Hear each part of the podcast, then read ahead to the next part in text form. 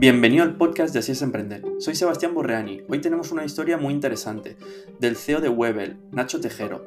Webel es una plataforma de servicios a domicilio, como limpieza, manitas y más de 30 categorías. Nacieron en 2018 hasta crecer hoy a facturar más de un millón de euros al año. Pero han pasado por momentos muy duros, momentos de estar sin dinero, sin apenas facturar, recibiendo cientos de noes por parte de inversores, hasta dar la casualidad, por la persistencia que tuvieron, de que una inversora les conoció a través de un anuncio de mil anuncios. También nos cuenta cómo empiezan sin tener ni idea de tecnología, cómo han ido aprendiendo, cómo han ido cambiando, cómo han resuelto los problemas que tiene la intermediación en un marketplace y la desintermediación que tiene, y cómo aportan una propuesta diferencial que les permite ahora crecer a un ritmo muy bueno. Hola Nacho, ¿qué tal? ¿Cómo estás? Pues bueno, la verdad que con bastante fiebre, eh, como te comentaba, pero dándolo todo como siempre, como debe de ser. Bueno, pues, pues gracias por, por, por, hacer la entrevista conmigo. Y yo creo que hoy va a salir un episodio muy chulo, le tengo muchas ganas eh, porque es algo que conozco algo, eh, dentro de que pues siempre hay mucho que aprender, pero justamente de Marketplace, la verdad es que pues como lo hemos tocado mucho con entrenarme, pues seguro que es apasionante y, seguro que tengo un montón de preguntas, así que prepárate para el bombardeo. Estoy preparado y nada, gracias a vosotros eh, y a ti en concreto por, por la oportunidad y por, por, dar visibilidad a Webel y a nuestra historia. Ojo, dices vosotros, ojalá hubiera más gente, de momento soy yo solo. Ya, ya, sí, sí. La verdad es que me ha salido solo, pero vamos, eh, entiendo cómo empezar, no te preocupes. Espero que sea porque parezca más grande. eso em, es, eso es, por eso, por eso me he confundido. vale, pues si quieres, Nacho, preséntate. Pues eh, bueno, soy Nacho, em, soy cofundador y CEO de Webel. Em, empecé estudiando ahí Derecho en ICADE, siempre tuve claro que me encantaba la empresa, me gustaban también muchísimo los números, eso me hizo ir por consultoría, luego por banca de inversión Dentro de, dentro de ese tiempo conocí lo que es el emprendimiento, siempre había querido crear algo, surgió la oportunidad de Webel y, bueno, pues hasta aquí hemos llegado, la verdad que poco a poco avanzando y a buen ritmo. Qué bien. ¿De dónde eres? Soy de Madrid, eh, nací aquí en, España, eh, aunque he de decir que, soy del Barça. Eh, siempre mi padre es catalán y, y, vamos, siempre me ha gustado Barcelona y Cataluña. Y nada, nací aquí en España, en Madrid, y tengo eso, 27 años. Muy bien. Vale. ¿Y Webel? ¿Qué es Webel y cómo empieza? Pues Webel es la app que lleva cualquier servicio a tu hogar, ya sean servicios tradicionales como limpieza, a conceptos más novedosos como temas de belleza y similar.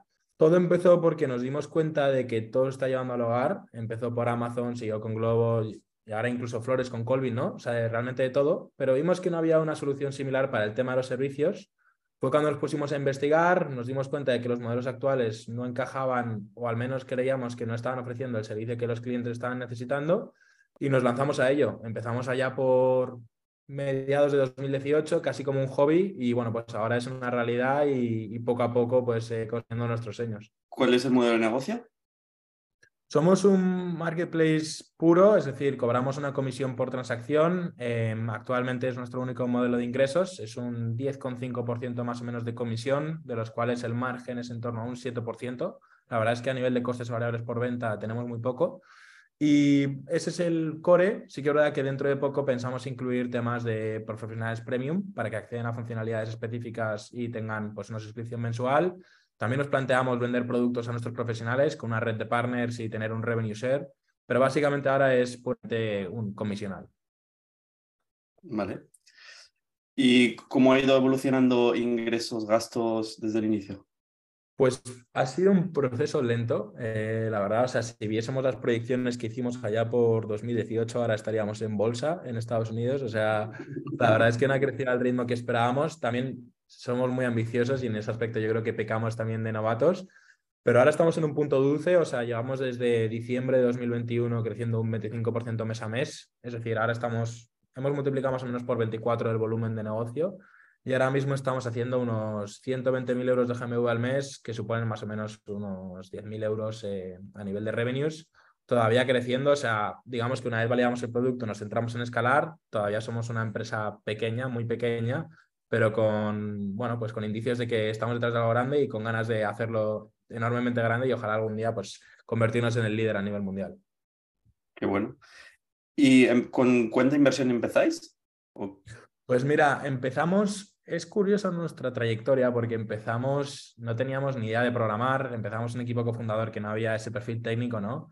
Algo que si volviese atrás no repetiría, o sea, sí que buscaría a alguien que nos pudiese ayudar. Y lo que hicimos fue, como no teníamos ni un euro y tampoco quisimos pedir nada a familiares y amigos, eh, encontramos una consultora que desarrolló una primera versión 1.0 de Webel, eh, nos lo hizo gratis por, por equity. En su momento pintaba bien, las cosas no salieron tampoco como lo esperado. Eh, sí que es verdad que súper agradecidos porque nos dieron la oportunidad de tener ese primer contacto o la primera creación de esa aplicación en, que fuese en producción, ¿no? Pero las cosas no salieron como esperábamos. Eso nos hizo que en julio de 2020, más o menos, cuando ya teníamos la versión 1.0 que funcionaba de aquella manera, eh, buscásemos una financiación para desarrollar la versión 2.0 y entre medias hasta ahora hemos levantado 225.000 euros en octubre de 2021 y ahora justo acabamos de cerrar una ronda de 550.000 euros eh, que ya vamos a dedicar sobre todo a escalar. Eh, va a ser sobre todo para, bueno, pues un modelo que ya funciona, llevarlo a cuanta más gente mejor. Porque Entiendo que los eh, unit economics son rentables, es decir, por cada servicio tenéis un margen eh, de un 7%, ¿no has dicho? De media. Eso es. Eso es. Pero para cubrir es, costes estructurales centrales, de momento no, no cubrís. Y lo, que, y lo que queréis es tener más escala para que a escala se cubran los costes centrales, entiendo. Eso es, eso es. Al final la plataforma es un apalancamiento que haces, luego la plataforma, los costes no crecen tanto como pueden crecer los ingresos, eh, en eso es lo que nos basamos. Ahora mismo estamos más o menos como en un 25% de cubrimiento de costes fijos con el gross profit que tenemos y nuestro objetivo de hecho de cara a finales de año es poder llegar a ser eh, rentables eh, operativamente, es decir, cash flow positive en caso de ser necesario, aunque tampoco es hacia lo que vamos, eh, porque al final estaríamos desaprovechando la oportunidad de crecer más masivamente, pero bueno, eh, poder serlo en caso necesario por si la situación macro se complica, por si no conseguimos levantar una ronda de capital o demás, pues es algo que por supuesto va a ser beneficioso a largo plazo. Claro, en la, tendencia que, hay en general de todo el mercado. Eso es, eso es, sobre todo al final, un, tú lo sabrás mejor que yo, un sector de servicios a domicilio, marketplace, no es muy atractivo a nivel de inversión, lo entendemos, ha habido mucha gente que lo ha intentado y es un sector muy, muy complicado. Y, bueno, también si eso lo juntas a la situación macro que complica temas de inversión, que está todo mucho más exigente y que, bueno, pues están priorizando solo aquellas inversiones que ven muy, muy claras, pues hace que, que puedan, pueda ser una realidad en un futuro y nos estamos preparando también para ello en caso de necesario. Vale. Y vayamos a los servicios que dais y en qué es diferente Webel de otras soluciones que hay.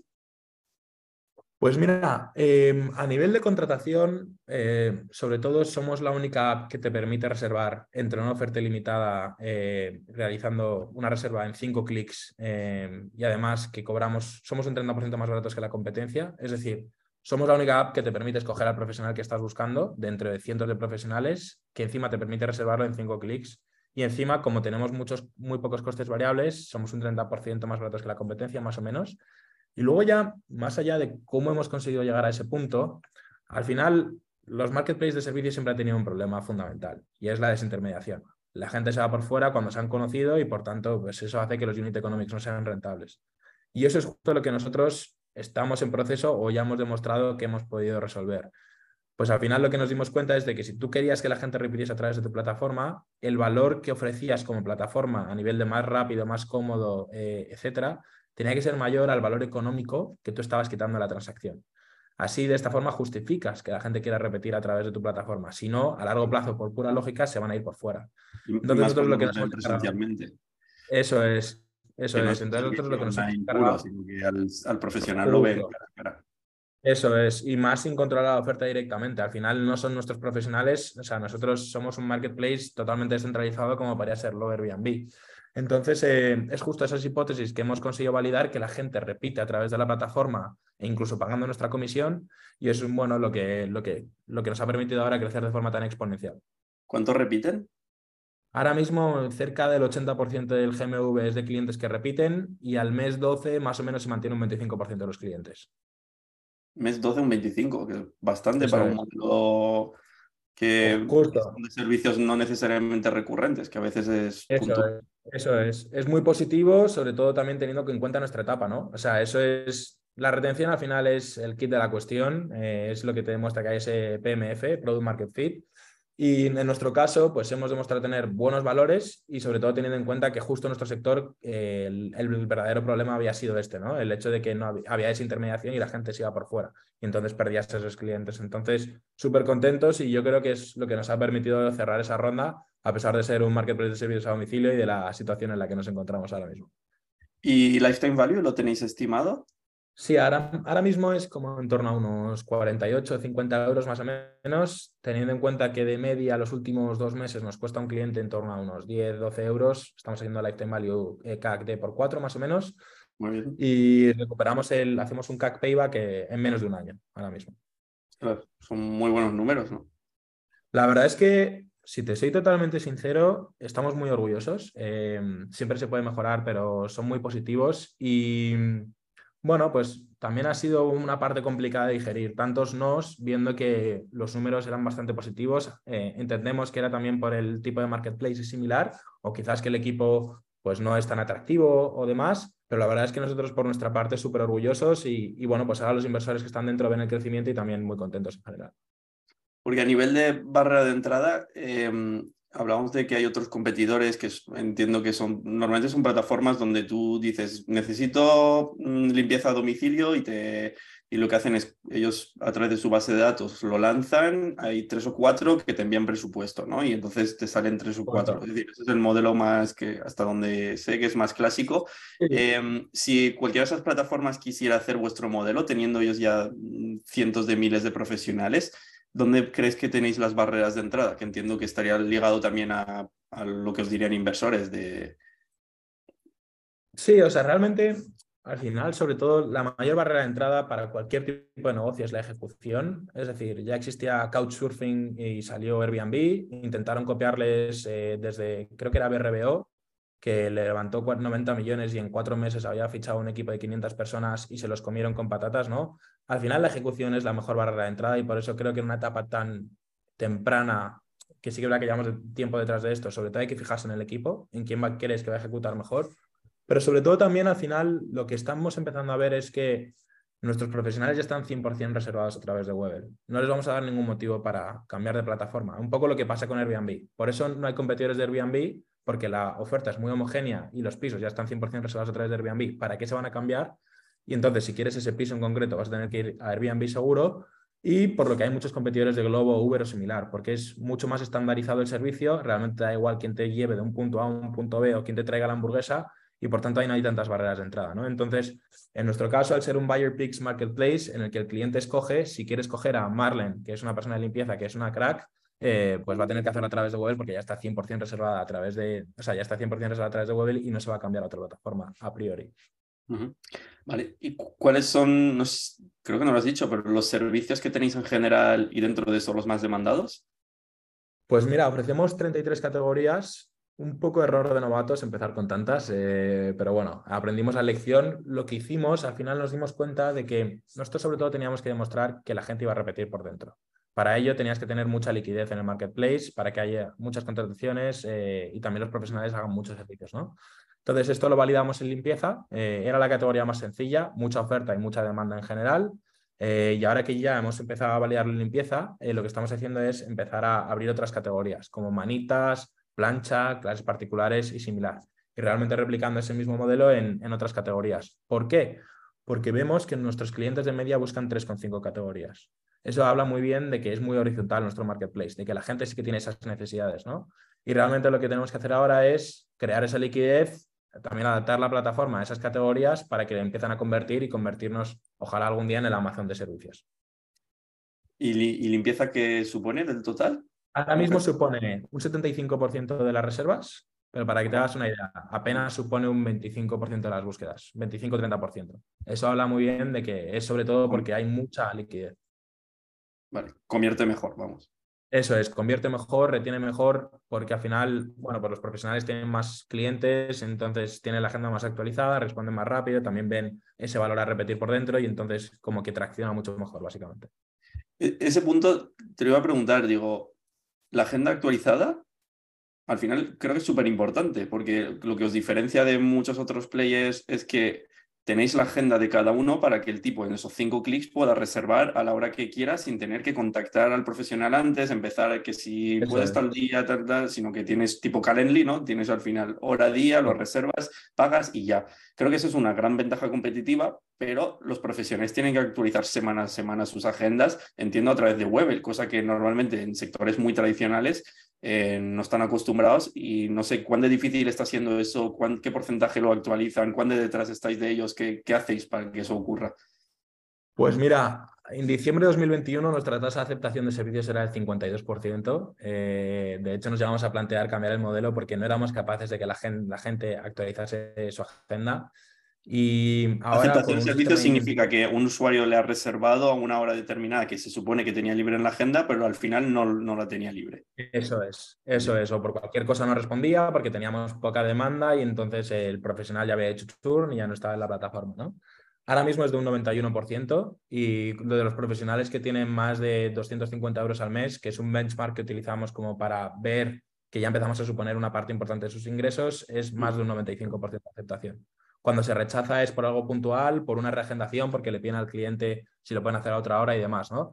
Y es uno de los grandes eh, retos con los que nos hemos encontrado. Al final, les hemos dado todas las herramientas posibles, eh, tanto en crear eventos a través de Webel como sincronizar otros calendarios en Webel, pero sobre todo también porque al final los profesionales han aprendido o están aprendiendo que tener la agenda actualizada también es cómodo para ellos. Y eso también es fundamental, porque si no le viesen el valor no lo harían ni de broma, ¿no? Y, realmente están empezando a ver que ya no tienen que escribir al cliente con las horas que tienen disponibles, que ya no tienen que decirle qué huecos pueden ir, sino que ya está todo totalmente automatizado. Y eso es una de las cosas que también, si ellos no ven ese valor, jamás lo hubiesen hecho. Pensábamos que no iba a pasar y bueno, pues de ese 52% a un 91% actual eh, ha habido mucho trabajo, pero vamos, es algo que no nos creemos casi ni, ni, ni, cómo lo estamos consiguiendo. ¿no? En su momento pensábamos que era imposible y al final, bueno, pues por pura insistencia lo hemos terminado consiguiendo. supongo que es un un proceso, un journey que cada profesional va viviendo. Primero se registran en la plataforma a ver qué pasa, a ver si sale algo y ahí pues supongo que lo tendrá poco actualizado y ahí cuando tiene el primer servicio dice, ostras, pues sí que funciona, hay algo, cuando tiene dos, tres ya dice, ah, pues sí, cuando empieza a tener que rechazar porque ve que la agenda no estaba actualizada dice, ah, pues la voy a actualizar, que decir, entiendo que es un proceso, pero de alguna forma, em, no sé cómo decirlo en, español, em, como que busteáis ese proceso para que sea más rápido, es decir, que hacéis para que de alguna forma, no sé, tenéis personas llamando a esos profesionales o tenéis tecnología alrededor. Justo, lo que nosotros hacemos es la, el porcentaje de aceptación cuando es su primer servicio es de un 51%, es muy bajo todavía. Lo que hacemos es que les damos incentivos, es decir, cuando tienen la agenda actualizada y demás, les mostramos más arriba para intentar que esa tasa se reduzca. Pero también cuando rechazan pasan dos cosas. Uno, tienen que escoger por qué están rechazando y les enseñamos cómo evitar para tener que rechazar otra vez. Si es porque el importe es muy bajo, oye, sube tu importe mínimo. Si es porque no tienes la agenda actualizada, oye, se actualiza así y demás. Eh, y está totalmente automatizado, no hay contacto humano. Y luego, una de las cosas también que hicimos fue, oye, si estos clientes realmente se están quedando un poco en, ahí en el aire, lo que hacemos es creamos un lead, es decir, decimos que hay un cliente que está buscando un profesional de limpieza con X características y demás, y entonces los profesionales pueden aplicar ese lead. De esta manera que conseguimos que los profesionales que todavía no han tenido un cliente puedan aplicar y así conseguir su primer cliente. Y luego también que el, el, cliente no tenga que estar buscando y hacer prueba y error, sino que ve los que han aplicado su lead y ya contrata sabiendo que esos profesionales van a poder 100%. No es el proceso ideal, obviamente ojalá todos fuesen eh, busca, compara y contrata, pero bueno, para ese 9% que, que rechazan sí que creamos ese lead y al final conseguimos que ese cliente vuelva a contratar eh, con la certeza de que ese profesional le va a aceptar. Vale. Y mm, al, a nivel del usuario, cuando tiene que elegir entre cientos de profesionales de limpieza en su ciudad, em, ¿hay algo en especial que hagáis para facilitarle la toma de decisión de cuál elegir? Pues mira, sobre todo, eh, más allá del precio y que ponemos el número de clientes que repite, valoraciones y demás, ahora lo que estamos empezando a construir son filtros. ¿Por qué? Porque cuando tú te registras como limpiador, por ejemplo, eh, especificas que tipos de servicios puedes hacer, qué tipos de limpieza, limpieza de horno, cristales o lo que sea, eh, cuántos años de experiencia y demás. Y entonces, bueno, estamos empezando a introducir filtros para que tú puedas encontrar al profesional que estás buscando. 10 años de experiencia, que limpie hornos, porque mi horno está muy sucio y que encima tenga este precio, ¿no? Y todos, obviamente, todos los que te mostramos ya han confirmado que trabajan en tu zona y básicamente así hacemos que el match sea bastante alto. Y de hecho, nuestra tasa de conversión desde búsqueda hasta contratación es de un 4%, bastante alto teniendo en cuenta que hay muchas búsquedas que simplemente no encuentran buenos profesionales y no contratan y, y demás, ¿no? O sea que parece que vamos por el buen camino en ese aspecto. Vale. Y a nivel de pagar a los profesionales, es decir, el usuario os paga a vosotros y comisionáis por ello, ¿no? O sea, el usuario. El, el, dinero como que lo retenéis, pero no es vuestro y luego se lo pasáis al profesional y el profesional os factura a vosotros por la comisión. Eso es, es un contrato Scrow. Eso es, es un contrato Scrow en el que pagan a Webel, aunque Webel, o sea, no es una cuenta bancaria de Webel, es la cuenta bancaria de nuestro proveedor de pagos que nosotros custodiamos y tenemos la capacidad de acción. Una vez se realiza el servicio, nosotros enviamos el importe al profesional sin la comisión y, luego enviamos una factura al profesional con la comisión del servicio para que se lo pueda desgravar. ¿Y hay requisitos eh, tanto técnicos como eh, a nivel de gestión o financiera que tienen que cumplir los profesionales? Pues no, eh, no hay ningún requisito, simplemente que tengan una cuenta bancaria y que tengan un DNI pasaporte similar. Eh, en ese aspecto no ponemos ningún tipo de requisito financiero que impida a los profesionales registrarse. Vale, pero de alguna forma tenéis que chequear que estén de autónomos o tenéis que, tienen que ser empresa o no sé, en algunas categorías que cumplan con determinados criterios técnicos de su profesión. O sea, realmente hacemos ese chequeo manual todavía. Eh, no es un requisito directo que Webel verifique que ese profesional es autónomo. Eh, al final, Webel es una plataforma independiente, así como Airbnb no requiere que los profesionales, los hosts, digamos, declaren todos los ingresos por los arrendamientos que hacen. De todas formas, es hacia donde nos dirigimos, es a dar todas las herramientas, porque aunque no seamos responsables directamente, sí que somos, además de responsables moralmente, queremos darles todas las herramientas, porque muchas veces no lo hacen porque tienen esa excesiva burocracia y demás, ¿no? Entonces, es justo lo que estamos construyendo. Todas las herramientas para que les sea súper fácil hacerlo, porque a pesar de que no sea una responsabilidad directa, o sea, Webel, digamos, no está vinculado en ese aspecto con los profesionales, eh, sí que queremos darle todas las herramientas para intentar sanar esa economía sumergida y para que facilitarle todos los procesos al profesional. Vale. Em, cuéntame qué dos, tres grandes errores o aprendizajes o malos momentos habéis vivido. Pues mira, un error 100%, ya lo hemos mencionado, el tema de no tener un perfil técnico. Eh, nos hubiésemos ahorrado bastantes problemas. Eh, la versión 1.0 funcionaba de aquella manera, o sea, era, era terrible. Por esa parte, la verdad es que fue, fue horrible. ¿Cómo creasteis la eh, primera versión?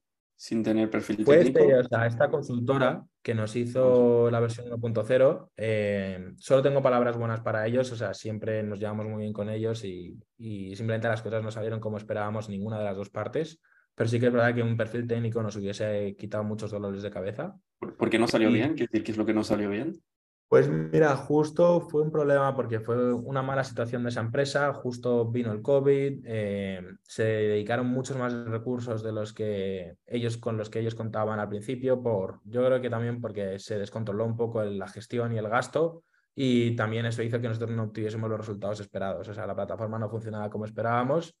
Al final lo que te digo, quedó, o sea, siempre agradecido porque fueron los que nos dieron la primera oportunidad eh, pero sí que es verdad que el outcome para ambos no fue el esperado. Ellos gastaron más de lo que buscaban y nosotros también, bueno, pues no obtuvimos la plataforma que pensábamos eh, obtener en su primer momento, ¿no? Era código propio. Sí, eso es. O sea, el código era nuestro, era de, de Webel, pero sí, que es verdad que. Me que no era una plataforma no code, sino que era con. No, sí, eso es. Era una plataforma justo, que eso también fue otro error. Eh, al final, para validar las hipótesis, sobre todo para una primera versión 1.0, creo que podríamos saber que cómo funciona. Teniendo en cuenta cómo funcionaba, podríamos haber hecho un no-code y ya está, ¿no? Eh, que nos hubiese permitido generar esa primera atracción. No fue así, al final también le damos inexpertos, eh, teníamos 22, 23 años y, bueno, pues pensábamos que ya íbamos a construir un Airbnb ¿no? de, buenas a primeras, como si eso fuese algo fácil y barato y, y bueno, ese fue uno de los errores 100% un perfil técnico nos hubiese ayudado también a, de hecho, si hubiese estado Javier, que es el CTO ahora mismo, que es un maldito crack, eh, nos hubiese quitado muchísimos dolores de cabeza, pero Pero bueno, también nos enseñó un montón eh, en cuanto a, joder, eh, cómo gestionar todo, intentar esa primera toma con gente que, a la que le podías pues gestionar un poco cómo quieres hacer los desarrollos. O sea, nos enseñó también a liderar equipos, aunque no eran un equipo que dependía directamente de nosotros, sí que es verdad que ejecutaban las acciones que nosotros les pedíamos, ¿no? Entonces, nos enseñó un montón en ese aspecto. Y luego, así, algún otro error, te diría quizás eh, uno de, ellos es que abrimos muchas categorías desde el principio. Pensábamos que abrir categorías era ya convertirse en el Amazon de los servicios y hasta que no empezamos a hacer el foco en limpieza, no veíamos ningún tipo de tracción apenas. ¿no? Eh, fue cuando empezamos a ver cómo funcionaba un marketplace, que había que generar liquidez. Eh, y nada, si volvéis atrás, seguramente empezaríamos por nichos, tanto de categorías como de zonas, para generar esa liquidez en el marketplace y empezar a ver esas dinámicas. ¿no? Realmente, si ah. abres todo, no, no acaparas nada. Claro, porque cada categoría compites contra sus propios competidores, más allá de que compitas contra plataformas multiservicios, pero también tiene sus particularidades, sus individuales, ¿no? El caso del entrenador personal, claro, en su momento, por ejemplo, nosotros con Entrenarme, es decir, era una plataforma solo o más exclusivamente dedicada a entrenamiento personal, pero bueno, como eso, en limpieza hay de limpieza y en manitas eh, supongo que hay también, etcétera. Y, y geografías, comentas, ¿por dónde empezasteis y dónde estáis ahora a nivel de geografías? Empezamos en Madrid M30, eh, al final porque éramos de aquí, porque también era una ciudad que está muy condensada a nivel de población, dentro de M30 viven como unos 2,5 millones de personas y era bastante interesante. Luego abrimos a Barcelona y Zaragoza, eh, allá por agosto de 2021, eh, fue un poco error también porque todavía no teníamos tracción en Madrid y ya pensábamos abrir ciudades. Eh, Zaragoza también fue un error porque pensábamos que iba a ser eh, una ciudad increíble para pruebas de marketing y demás y nada más lejos de la realidad, o sea, no, no la hemos utilizado apenas. Y para que te hagas una idea... ¿Qué? ¿Que, no fue bien ahí? Sí, porque pensábamos, oye, abrimos Zaragoza y, está muy bien porque a nivel de escala, o sea, es como una versión de Madrid y Barcelona en pequeña escala. Eso hace que para que tus pruebas de marketing y demás gastes mucho menos importe para ver que realmente está funcionando, ¿no? Eh, y ver qué canales son interesantes y demás. ¿Qué pasa? Que no hemos conseguido suficientes profesionales, entonces todas las pruebas de marketing que hemos hecho ahí ha sido casi tirar el dinero y al final lo hemos descartado un poco. Entonces, eh, tiramos con Madrid durante un par de años, desde, o sea, lanzamos la versión 2.0 en enero de 2021, tiramos en Madrid hasta agosto de 2022 y cuando ya Madrid estaba empezando a tener un volumen interesante, fue cuando empezamos a abrir otras ciudades, en este caso Barcelona. Y la verdad es que desde entonces estamos creciendo un 50% mes a mes. Barcelona ya representa como un 15% del GNV más o menos y las dinámicas son muy positivas. ¿no? Y también es algo que queríamos demostrar, que éramos capaces de, en un marketplace que es hiperlocalizado, es decir, que no hay nodos que se comparten entre ciudades, que vamos a saber replicar el modelo con, con unit economics desde el principio muy interesantes. Y la verdad es que súper contentos con el resultado.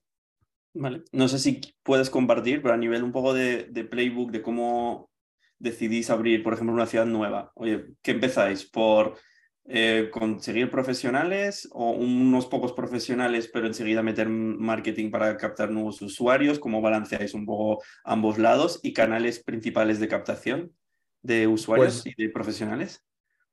Al final, un marketplace como el nuestro tiene que tener una oferta mínima, eh, si no, no tiene ningún tipo de sentido gastar dinero en marketing es mínimo para vosotros.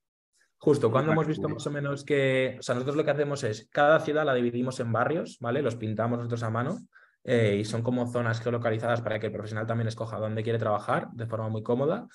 Y más o menos hemos visto que la conversión se dispara cuando al menos hay 30 profesionales por búsqueda, de los cuales 15 están valorados.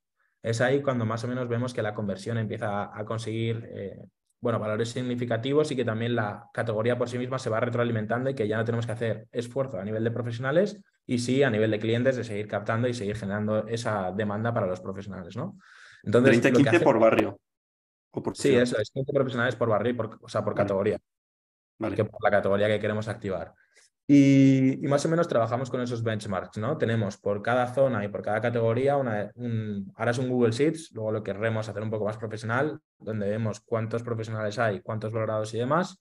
Y la idea es que luego a largo plazo eso pueda ser automatizado, es decir, que vaya haciendo marketing de la oferta para ir consiguiendo más ofertas y vemos que faltan profesionales o marketing de demanda en función de qué es más eh, rentable a nivel de, marketplace y de, y de, conversión, etcétera, etcétera, ¿no? Pero ahora mismo es muy sencillo, es cuando abrimos una nueva zona, vemos en qué focos o barrios nos queremos centralizar, que es donde vamos a hacer publicidad, vemos cómo conseguir esa liquidez mínima a nivel de oferta y a nivel de profesionales valorados y luego empezamos a hacer campañas de marketing para empezar a potenciar y que esos profesionales tengan un flujo suficiente como para quedarse dentro de la plataforma siempre. Es un poco la dinámica. Todavía es, está verde, o sea, hemos hecho, lo hemos hecho en Barcelona, pero todavía no hemos creado un sistema totalmente automatizado. Es uno de los retos que tenemos en los próximos meses. ¿Y las, valoraciones, las primeras valoraciones de profesionales, cómo las conseguís?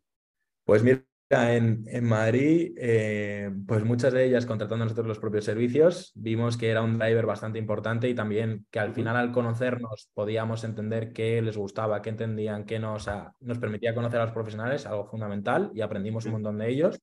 Y, a nivel de, ahora lo que estamos haciendo eh, es permitir a los profesionales que salen dos semanas más o menos, permitir a los profesionales que puedan traerse su oferta existente a Webel, eh, o sea, su demanda existente a Webel por un 0% de comisión. ¿Qué conseguimos con esto? Que el profesional empiece a tener esas primeras valoraciones, que encima eh, se retenga en Webel y encima utilice nuestras eh, funcionalidades SaaS de calendario, payouts, zonas, etcétera, etcétera, y que las disfrute gratis. Encima, entendemos, todavía no, hemos visto la dinámica, pero entendemos que si trae a su cliente la actual a Webel, los que consiga por Webel retendrán mejor, porque al final no se va a sacar una parte y la otra gestionarla por Webel. Y encima, eso es, y hacemos cross-selling. Al final, como tenemos multicategoría, no sacamos rentabilidad por ese cliente con ese profesional, pero sí que podemos hacer, como tenemos multicategoría, que haya ese cross-selling, ¿no? Y sacar la rentabilidad de ese usuario a través de ese cross-selling. Muy bien, buena estrategia. ¿Y canales de usuarios, que es principalmente Google? Sí, o sea, ahora utilizamos sobre todo es paid ads, hacemos TikTok, Facebook y Google, eh, iOS más bien TikTok y Facebook, Android más bien Google y un pelín de Facebook. Eh, luego utilizamos también un poco de influencer marketing, tenemos un 10% de SEO, que supone un 10% más o menos de los first time bookings. Y la verdad es que ahora queremos sacar tema de referidos porque tenemos un 50% más o menos de los clientes que vienen por boca a boca. Es bastante elevado. Eso es, puramente orgánico, por pura viralidad. Y realmente ahora lo que queremos es eh, potenciarlo con un eh, programa de referidos. Lo sacaremos a finales de marzo para lo típico, ¿no? Invita a un amigo y te damos 5 euros a ti y un 5 euros a él. Y creemos que va a ser un buen driver de, crecimiento porque ya hay esa viralidad y si lo fomentamos más con un, buen sistema de referidos, pues creemos que podemos crecer más rápido. Súper bien. ¿Vale? ¿Más errores o aprendizajes o momentos duros? Pues mira, a nivel de aprendizajes, sin duda es que emprender es lo más difícil que he hecho en mi vida. Eh, al final, cuando me he acordado, cuando estaba por 2018, que hice una presentación y ya pensé, Buah, me van a dar un millón de euros por esto, vamos a crecer, va a ser súper súper fácil, ¿no? Esto es evidente. Y nada más lejos de la realidad. Nos ha costado un montón. Eh, encima, ya quitándome a mí, creo que me he rodeado de gente con un talento increíble y aún así hemos estado, bueno, pues dos o tres veces con semanas de runway, es decir, que nos quedábamos sin dinero literal.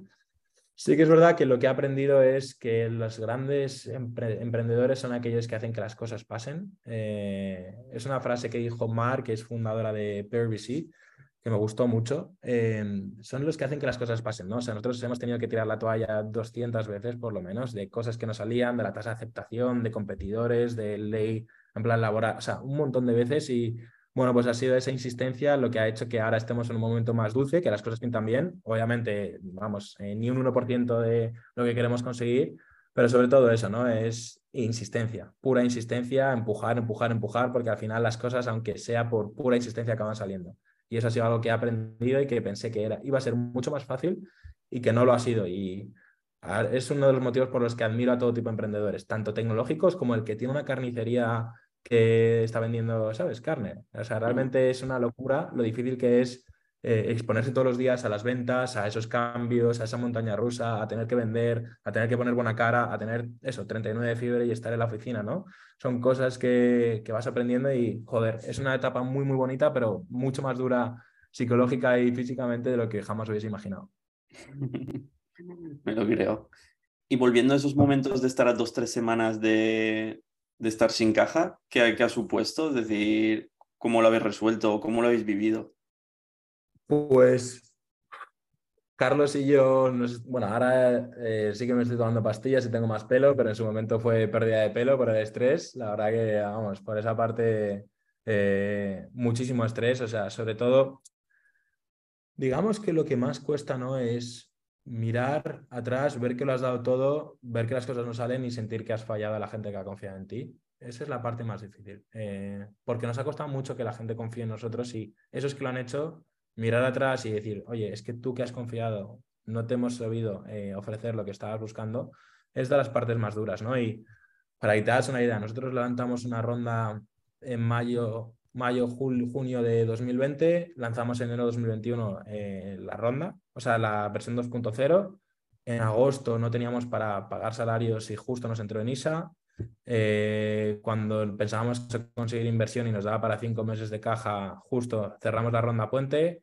Ahora nos quedamos otra vez sin dinero en octubre de 2022. Estábamos a semanas de no tener caja. Sí que es verdad que teníamos algunos acuerdos ya medianamente hablados, pero no teníamos dinero en la caja literal. Eh, y estábamos, levantamos esos primeros fondos el 15 de octubre y el 31 no teníamos para pagar. Eh, entonces... ¿Para pagar a cuánta gente? ¿Cuántos empleados tenéis? Ahora somos 12. Somos 12. Y contando cuatro fundadores, es decir, ocho, ocho empleados directos. Y ¿Vosotros tenéis salario? Bueno, el SMI. Eh, de hecho, Carlos y Guille, por ejemplo, que son licenciados en doble grado, han tenido que ponerse como secretarios de míos porque por convenio no podían cobrar tampoco. Eh, la verdad es que es algo que no entiendo muy bien por qué funciona así, pero bueno, eh, nos pusimos el SMI porque sobre todo ellos están viviendo fuera de casa y, tenían que pues, pagarse unos costes, pero siempre hemos sido súper tacaños en ese aspecto y sobre todo los fundadores los que menos hemos cobrado de, la empresa siempre, un poco para demostrar que aquí estamos pringando todos, ¿no? Eso me parece fundamental, la verdad. No, la verdad es que nosotros en Entrarme lo hemos vivido varias veces y, y, los fundadores, Diego y yo, hemos tenido que estar meses sin cobrar para que para poder seguir adelante, para que todo el resto pudiera cobrar lo que fuera en ese momento y, poder seguir y, y siempre, pero bueno, siempre hay algo que te salva. si insistes. Sí, literal, o sea, es lo que te digo. O sea, al final, o sea, aparece esa boya, ¿no? Que te salva de ahogarte. Eh, es un poco lo que nos ha pasado. Eh, espero que no tener que volver a estar tan presionado otra vez. Pero vamos, que ya lo hemos vivido unas cuantas veces y estamos dispuestos a todo. Muy bien. ¿Y buenos momentos que has vivido? ¿O buenas decisiones pues que habéis tomado? Eh, Creo que sobre todo la mejor decisión que he tomado eh, es parte del equipo fundador. Me rodeé de las personas más inteligentes, más leales, más ambiciosas y más trabajadoras que conocía. Eh, al final eso ha sido el driver de que hoy estemos aquí. O sea, el talento que hay en Webel es, una locura. Eh, luego, otra de las mejores decisiones que hemos tomado es ser unos tacaños. que suena un poco feo, ¿no? Pero, joder, Todas las sillas que tenemos son de segunda mano, eh, todas las pantallas que tenemos son de segunda mano, eh, las mesas, por ejemplo, acabamos de cerrar esos 250.000 euros, que la gente se piensa que sí, ya, alegría, pasta, no sé qué. Pues nos cogimos tableros de Leroy Merlin, patas de Ikea, porque nos salía como 12 euros más baratos por unidad de trabajo y entonces tuvimos seis horas teniendo que montar las mesas eh, un domingo y nos dejamos las manos llenas de ampollas porque las patas no encajaban, claro. O sea, son esos pequeños detalles ¿no? que, que por esa falta de recursos hemos ido aprendiendo y creo que han sido grandes decisiones y sobre todo más a nivel de producto, eh, ya más eh, tangibilizado, es que lo que hicimos fue crear un algoritmo que favorecía a la gente que repetía a través de Webel, eh, dándoles mayor visibilidad y menor comisión. Y eso ha sido el cambio fundamental, ¿no? Una de esas cosas, ideas locas que tuvimos, que ya era como lo intentamos todo, a ver si esto funciona, y de, repente, y de repente ha sido el driver principal de crecimiento y de retención de, los profesionales de web, ¿no? que comparamos entre los iguales en su misma categoría los porcentajes de repetición y posicionamos más arriba a los que tienen mayor porcentaje. ¿Por qué? Porque al final son profesionales buenos que encima ofrecen un buen servicio porque tienen más clientes que mm. repiten y encima les cobramos menos. ¿Por qué? Porque al final vamos a comisionar mucho más de su volumen de generado y eso también es muy atractivo para el profesional porque le incentiva a repetir a través de la plataforma. ¿no? Y eso a nivel de producto creo que ha sido una de las ideas más novedosas que no existían en el mercado y que ha sido pues el driver de que hoy estemos aquí y de que los crecimientos han sido tan positivos. Muy bien. Lo, que dices de, de montar sillas, de racanear, también me suena. Y, y Eso es. 250.000 parece mucho, pero es que cuando, cuando empiezas un poco de marketing, unos salarios y tal, es que no, no te dura ni 12 meses y, y sabes que, que tienes que llegar a rentabilidad en ese tiempo, no es tan fácil y por eso cada, cada euro cuenta. Pero bueno, yo creo que es, es la mentalidad que hay que tener. Es que hasta que no Sí. estés en, en- en números positivos muy buenos, cada euro cuenta. Pero es que incluso después, yo creo que siempre, es decir, hay que, hay que tener, hay que tener cuidado con dónde va el dinero, porque si no, que es un... 100%. Sobre todo esa cultura, yo creo que es importante transmitirla.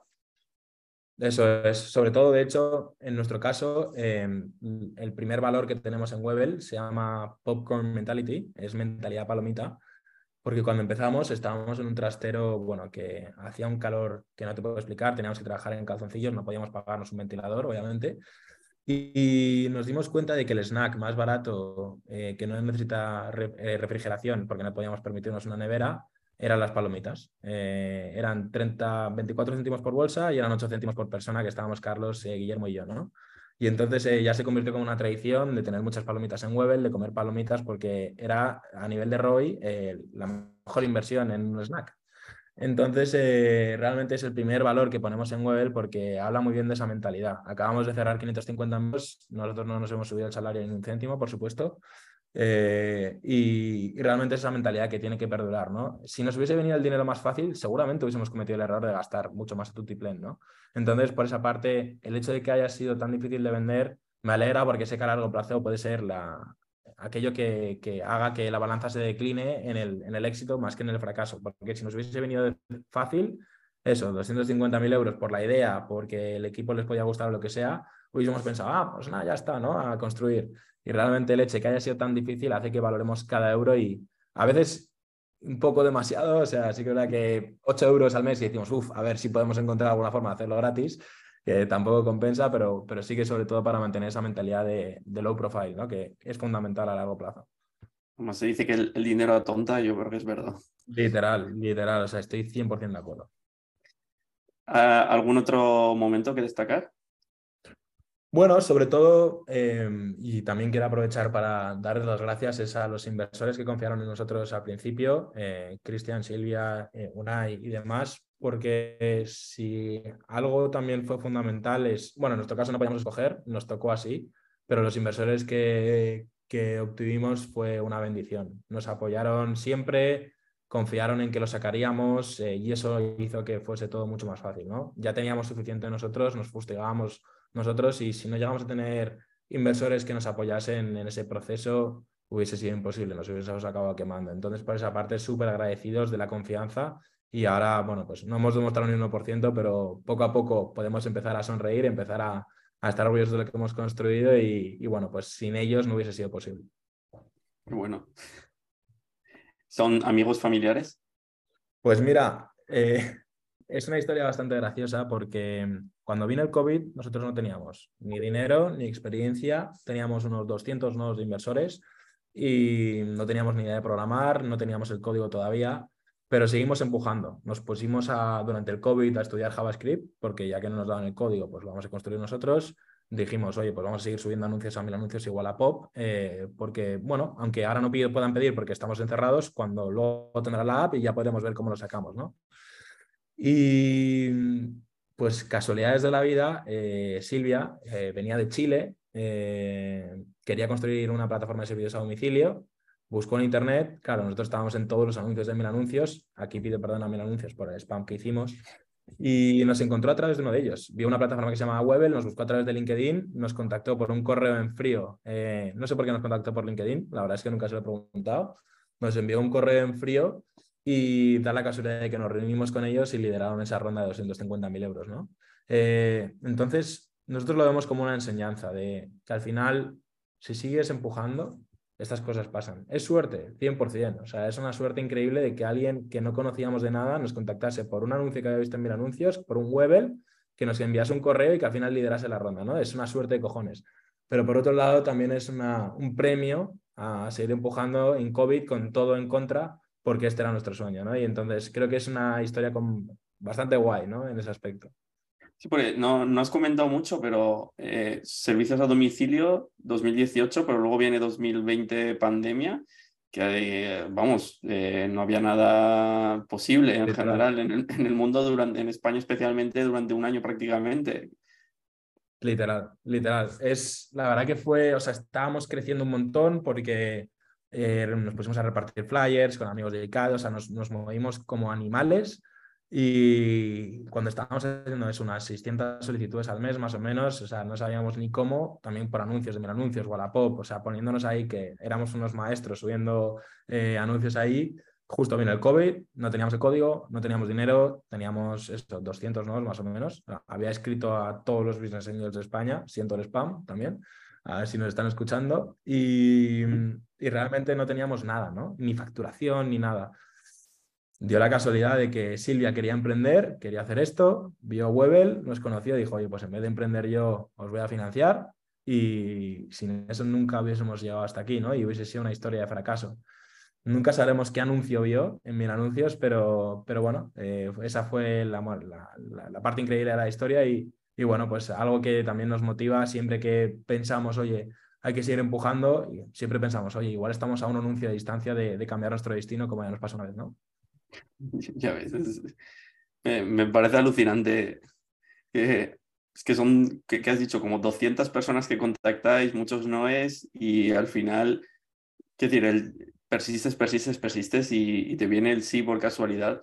Ah, justo en un episodio de hace un par de semanas salía, eh, salían con la misma historia, cientos de emails, a clientes, tal, tal, tal, ninguno respondió y después de 150 uno de repente dice, vale, me interesa el servicio. Y entonces, es decir, si ese no le hubiera respondido, hubiera dejado el negocio. Y porque ese responde, es como, vale, pues entonces sí que tiene sentido el negocio, vamos a intentarlo y vamos para adelante. Y quiero decir, es, ese mix entre perseverar y suerte, que la suerte tiene que estar ahí. tampoco, quiero decir, que no, no es porque has hecho algo mágico, simplemente porque has perseverado una y otra vez. Yo creo que es, si un emprendedor tiene que tener algo, es ser capaz de perseverar en los peores momentos una y otra vez. Es decir, que no, puedes tirar la toalla. Eso es, o sea, tirar la toalla nunca es una opción. Eh, y siempre lo digo, que un fracaso solo se convierte en fracaso cuando dejas de intentarlo, ¿no? Y ha sido, por eso te digo que ha sido muy duro, o sea, en ese aspecto ha sido duro mentalmente, pero nos ha hecho increíblemente mucho más fuertes, o sea, muchísimo más fuertes, porque ahora, o sea, de verdad que me cuesta ver o entender algo que pueda hacer que nos rindamos después de todo lo que hemos pasado, ¿no? Y es un poco lo que intentamos transmitir también a los inversores. Eh, cuando estábamos sin recibir ni un euro, en, en, la penúltima ronda, o sea, en esta última ronda que, que teníamos, estábamos preparados para meternos en el paro, empezar a cobrar paro y mientras tanto seguir desarrollando, teníamos, ¿sabes? O sea, ya me ha buscado todas las formas para seguir empujando, ¿no? Y yo creo que esa es la magia, ¿no? O sea, es un poco también, Airbnb también le pasó, estuvo dos años, eh, también el otro día vi que Walt, eh, Mickey, que luego la vendió por 7 billion a Delivery Hero, también recibió 77 nos de, en su serie A, ¿no? O sea, hay historias de éxito, no todo es un éxito rápido y por nuestra parte encantadísimos de que haya sido así de duro porque aunque lo hayamos sufrido, ahora nos ha hecho muchísimo más capaces, muchísimo más fuertes y creo que ese es un valor esencial en un emprendedor, que haya esa resiliencia, ¿no? Por eso te dicen que sea tu sueño, porque si no a la mínima de cambio te vas a rendir y eso jamás puede ser una opción. Tal cual. Y para terminar, eh, tres preguntas. Uno, ¿qué es lo que te ¿Qué es lo que odias de tu día a día? Mm, es una buena pregunta, la verdad. Eh, sobre todo, seguramente sea eh, tener muchas reuniones. Es algo que intento minimizar al máximo y de hecho es una de las cosas que estoy contento en Web. La productividad es muy alta porque no nos reunimos. Todo lo hacemos colaborativamente a través de Notion, con comentarios, o sea, producimos las reuniones al máximo porque a mí me encanta y creo que es mucho más productivo no tener que reunirse para cualquier cosa, ¿no? Y en ese aspecto la productividad es muy, muy alta y tener que reunirme muchas veces es algo que me toca de mi trabajo para vender, para entender, para fichar a gente y demás, pero sí que es verdad que yo soy más rata de laboratorio de estar encerrado con mi producto, obsesionado con mis números y entender cómo puedo hacer que el negocio crezca, ¿no? Entonces diría que me, me encanta casi todo o todo, pero sí que verdad que esa parte es la que menos o peor llevo. Qué curioso. no, no, suele ser habitual, sobre todo de, un CEO.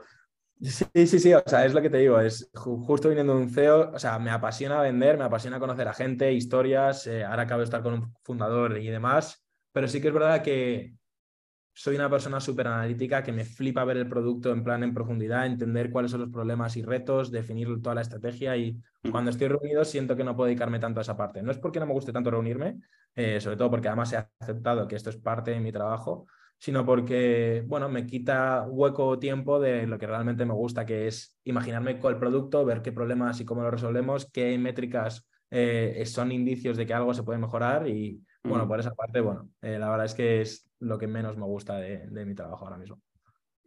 ¿Y dos, lo que más te gusta?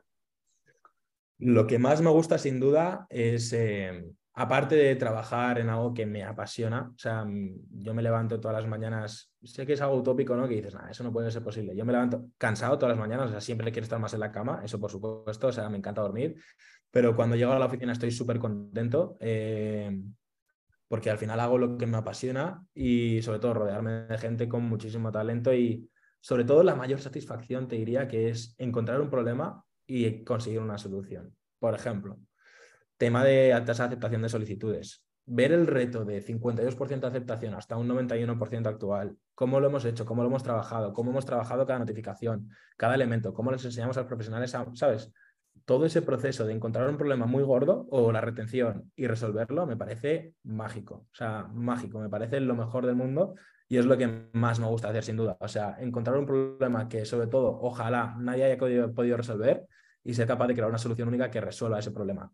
Otro último ejemplo es, vimos que Manitas tenía mucho potencial como categoría, pero que no estaba funcionando y no estaba terminando de arrancar. Nos dimos cuenta de que había que hacer presupuestos específicos y que si permitíamos al profesional hacer presupuestos específicos a través del chat, y, era la hipótesis que iba a terminar de arrancar.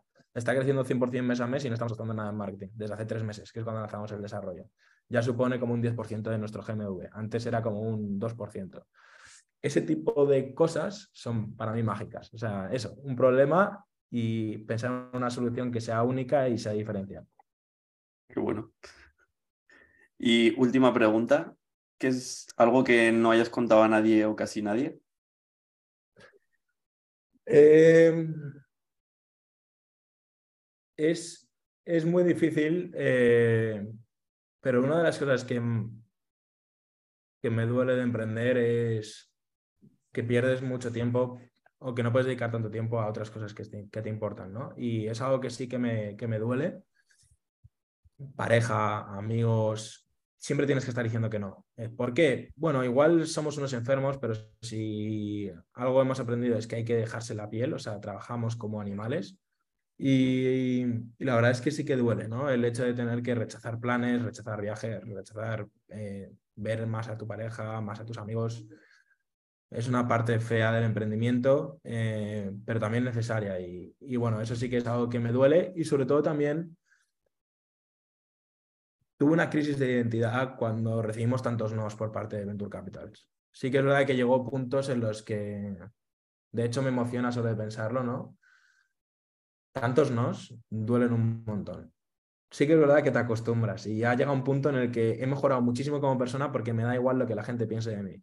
Porque eso, o sea, tanto no me ha enseñado a centrarme en lo mío, ¿no?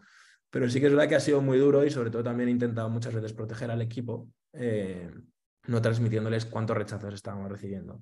Y esa parte me ha tocado comerme un poco más a mí y ha sido muy duro porque es gente que, bueno, pues como cuando, yo que sé, intentas gustar a alguien o, ¿sabes? Eh, o intentas caer bien a alguien, ¿no? Intentas venderle a alguien tu maravilloso sueño e idea y que te digan que no, es, es muy duro y en su momento lo pasé mal, eh, fue, fue muy difícil, pero poco a poco he aprendido a entender, a separar sobre todo sentimentalmente de lo profesional y encima ser otro tipo de persona es, oye, si no te gusta lo que hago, pues tú te lo pierdes con todo el cariño del mundo, ¿no? Pero ya me encargaré yo de hacer que te arrepientas cuando veas que lo que estamos consiguiendo, ¿no? Y por esa parte la verdad es que sí que ha sido, ha sido muy duro. ¿Ya lo sobrellevas de alguna forma ahora para, Sí, o sea, es lo que te digo, me ha cambiado la personalidad. O sea, soy muchísimo más, incluso a nivel social, soy muchísimo más natural. Eh, no me importa tanto lo que piense la gente. Te diría que me da bastante igual, porque a mí lo único que me importa es ofrecer un buen servicio y dar valor a los usuarios, ¿no? Eh, y si no te caigo bien, pues lo siento mucho, yo intento hacerlo lo mejor posible. Si no te gusta mi negocio, pues lo siento mucho, intento hacerlo lo mejor posible. Y entonces entender que, que, no pasa nada, o sea, que no le puedes gustar a todo el mundo, que no todo el mundo va a querer invertir en ti, que no pasa nada, que es lo que hay, que solo necesitas un sí o unos cuantos sí de la gente que te importa para, para seguir empujando ¿no? y para seguir cumpliendo tu sueño. Y bueno, eh, la verdad es que en ese aspecto súper contento porque a nivel personal también me ha afectado positivamente, ¿no? No tener esa necesidad de, gustar a la gente o de tal, no, oye, yo soy así, este, es mi, este soy yo y esto es lo que estoy construyendo. Además, yo creo que es imposible gustar a todos cuanto más te expones. Literal. cuanto literal, más expuesto o sea, va a pasar, sí o sí. Literal, o sea, y, y, el hecho de ver a gente a la que admiro y demás, y que también se meten con ellos, ya sean, yo qué sé, influencers, youtubers, futbolistas, lo que sea, no le puedes gustar a nadie aunque seas Messi. ¿Sabes? Ni Messi ni Messi gusta a todo el mundo. Eh, imagínate cualquiera de nosotros que no estamos a la altura, lo que es en comparación en, en lo que él hace, ¿no? Entonces, entender que no pasa nada, que no pasa nada, que ese es un proceso básico y fundamental y que mientras le guste a ciertas personas y sea, les aporte ese valor, pues por mi parte, encantado, es lo único que busco. Yo creo que el, ser tú mismo es el reto y, y no, y, es lo que yo creo que es decir, es, es, estás consiguiendo, pero que, no, que no, no, es tan obvio. Es decir, que. No, no, no. Yo creo que todo el mundo dice que es sí mismo, pero luego la realidad es que acabas haciendo cosas por gustar y el realmente ser tú mismo y, y hacer las cosas con, teniendo en cuenta eso es un gran reto que yo creo que cualquier emprendedor tiene que, que aprender a ello porque es, es, que no hay otra forma, es que no hay otra forma. Y para yo creo que los valores y cultura de la compañía, yo creo que dependen mucho de ello. Tal cual, tal cual. Sobre todo entendiendo que un, un, Venture Capital dice que no al 98% de las startups que conoce, ¿no? Más claro. o menos.